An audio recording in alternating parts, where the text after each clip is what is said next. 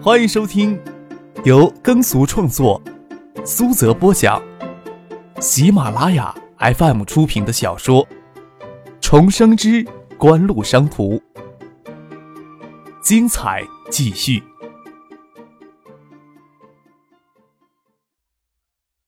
第四百零三集。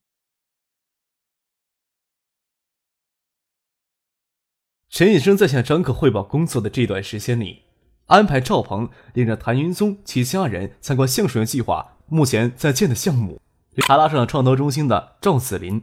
他们在薛文阳巷子口与谭云松会合，一起去希尔顿饭店用餐。正式的名义是邀请谭云松与其家人到内地来旅游，在旅游的过程当中进行工作上的接触。谭云松个子不高，看年龄不大像四十五六岁的中年人。他妻子吴文熙也是他在新加坡国立大学时任教的学生，是三十刚出头的美人儿。谭云松到新加坡国立大学任教，一直到吴文熙入学还是单身。拿他们自己的话来说，两人很早就勾搭上，一直到吴文熙读完博士才正式结合，现在还没有子女。对张可来说，倒是一个买一赠一的好买卖。张可看到带博士头衔的就两眼冒光。松是很健谈的人。除了自曝生活上的琐碎趣事，更多的是谈微电子技术未来发展的认知。所幸他妻子以及在座的赵子林、赵鹏等人都是业内人士，谈话不会无趣。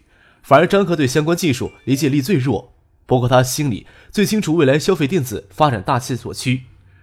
谭云松能频频说到点子上，差不多认可他在学术上的能力。不得不承认，这个领域内的顶尖人才才看得到消费电子未来十年的发展趋势。并不是什么不可思议的事情。我最后呀，还要向谭教授请教，在建设微电子技术实验室方面有什么好的建议没有啊？张可在范居林结束时这么问谭云松。谭云松从没想过内地会有企业有这么大的魄力，独立投入搞入微电子领域的基础实验室，哪怕专项做一项，没有十亿八亿的投入，都很难出成果。陈医生在业内名气很大。即使陈先生给他发电子邮件谈起此事时，他也认为搞微电子基础实验室不过是这家企业徒有虚表的噱头而已。不过也一直关注国内关于相声计划的报道。当看到相声计划越来越像那么一回事时，他自然也就动心了。内地的迅速发展让他心动的想回国发展，毕竟亲朋好友、快七十高龄的老父老母都在国内，有回国内工作的机会，他也不想错过。之前有通过邮件联络。陈衍生随叶春明到新加坡之后，才正式会面。能通过新加坡大使馆紧急办理签证，也证明国内对橡树园计划的支持。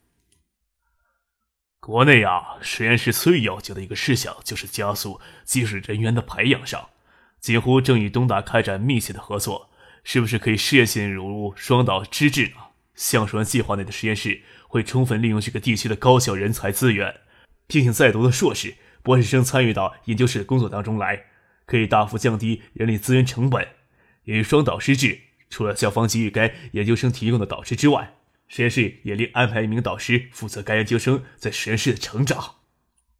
九七年，导师廉价使用研究生为其项目卖力的情况还不普遍，此时试验性的推行双导师制不会有太大的阻力。推行双导师制另一大好处。就是能最大限度将通过实验室加强培养人才抓在自己的手里，从在读研究生阶段就受到橡树园计划的培养，融入橡树园计划的氛围之中。没有特殊的原因，很难想象这些人才毕业后会主动选择别的就业渠道。张克点点头，还将球踢给了陈信生：“是否可行呀？还是你们拿主意吧。”见张克向谭云松征询实验室的建设意见，陈野山就晓得谭云松已经得到了张克的认可。虽然张可将球踢给了大项目部，不过他在锦湖的权威不是一天两天就能养成的。张可认可的人选，很难想象会给其他人否决掉。送谭云松回宾馆休息，陈医生还是随大家一起住在师大二楼的集体宿舍。只有之前的家事都在建业，不过海利国立学校建成之后，他将儿子丢进去，一家人算是到海州定居了。回建业的家也是孤零零的。特别是现在，张克要派他去马来西亚跟郭世坚洽谈收购云云纸业股权的事项，很多事情还要跟陈远生交流，自然也跟着住进了师大二招。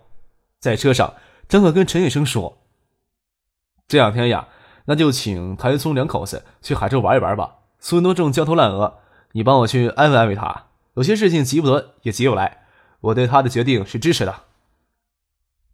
爱达电子的第一款手机本来决定今天正式面世，但是由于第一批成本选用很不起眼的一个芯片不当，造成开机时间比设计四五秒有延迟，只能算很不起眼的障碍。苏文东要求更换全部的芯片，推迟发布会的时间。联信最早六月二十八号就推出他们的第一款手机，联讯、东芯稍慢一些，但也迟不过七月。爱达再拖就要拖到十月去了。锦湖内部自然会有不同的声音。张可这点觉悟还是有的。此时锦湖已经没有必要气势汹汹的扎进去抢钱了。一个品牌的建立是极其困难的，崩溃起来却是瞬息之间的事情。特别国产手机及其他消费电子产品在以后国内会为其他厂商极度不负责任抢钱行为而臭名远扬。锦湖要如何才能独树一帜？要如何摆脱其他厂商带来的负面影响呢？这本身就是张哥极为头痛的问题。为什么要扶持新源电器？为什么要逼迫科王提升技术等级？要是能在海州东海省形成一个正面形象的消费电子产业群体，至少能限度的抵消其他厂商带来的负面影响。这方面的事情，唯恐小心都不够的。在技术还无法提供足够的保证之时。张克也只能要求锦湖拨出更大的比率收入，去建设完善的售后与维修体系，以削弱产品质量问题可对企业与品牌正面形象产生的冲击。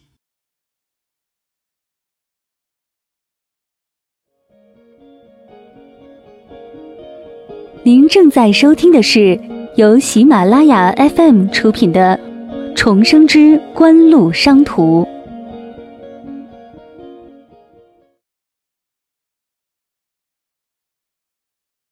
张克的自行车停在师大二招的楼前，坐车到师大二招，他又骑自行车回了学校。陈野生、周游他们看了都无奈的摇头。要说身份地位，张克此时与东大校长李洪明平起平坐也不过分。他偏偏却装作纨绔子弟，藏在东大某个小角落里悠闲自在的生活着，都不知道他心里是怎么想的。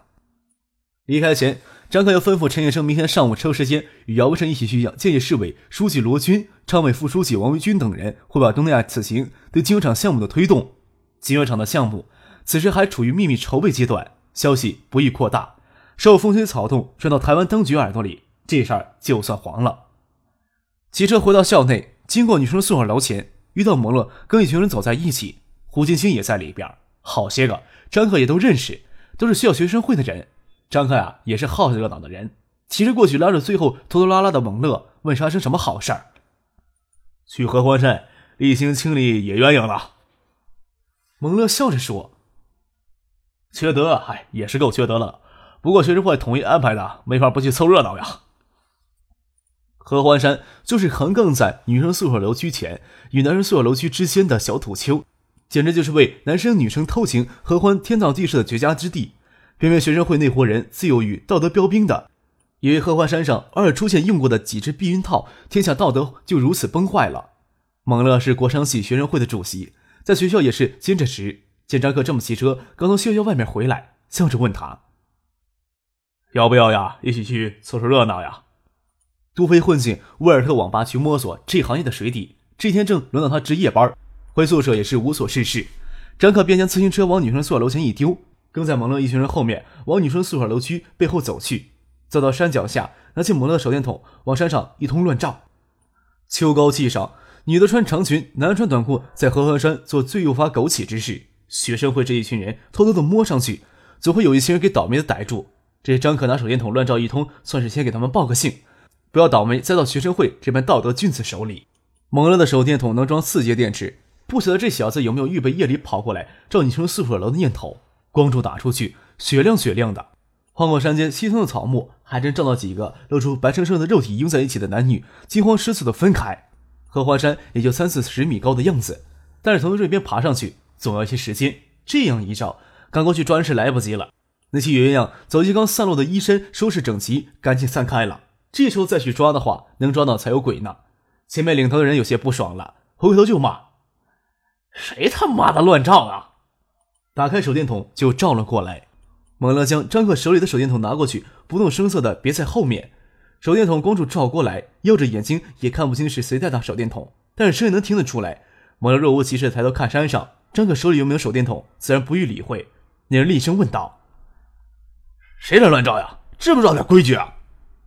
胡星星离张克近，但看见刚才是张克拿过猛了的手电筒照山上，将手电筒打到张克的脸上，仗势嚣张的质问他：“你愣成什么呀？”想将别人的怒火引到他身上来。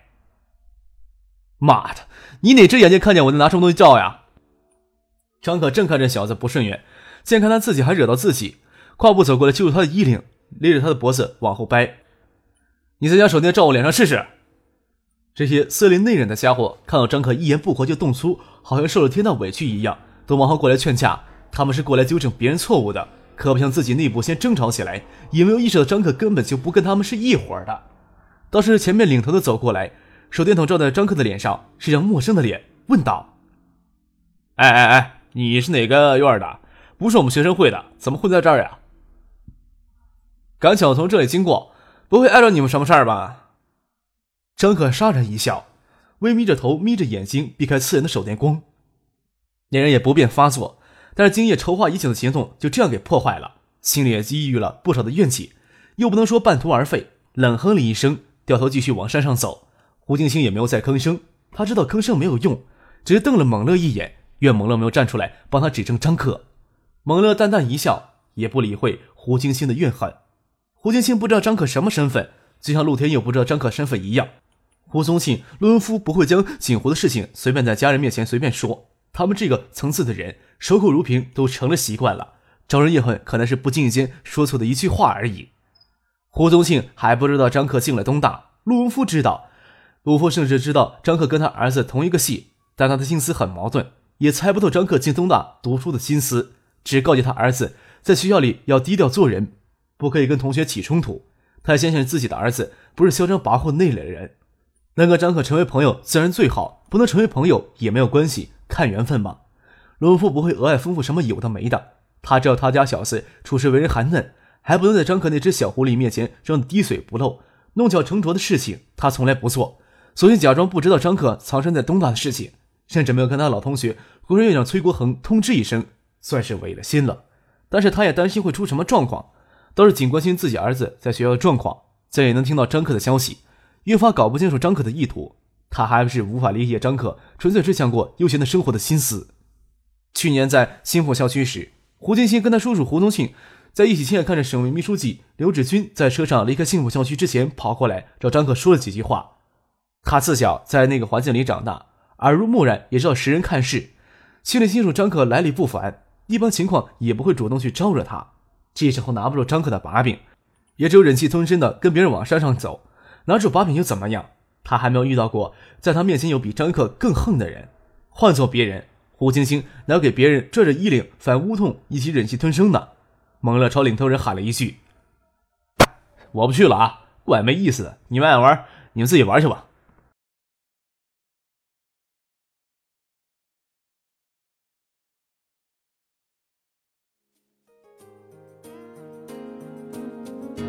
听众朋友。本集播讲完毕，感谢您的收听。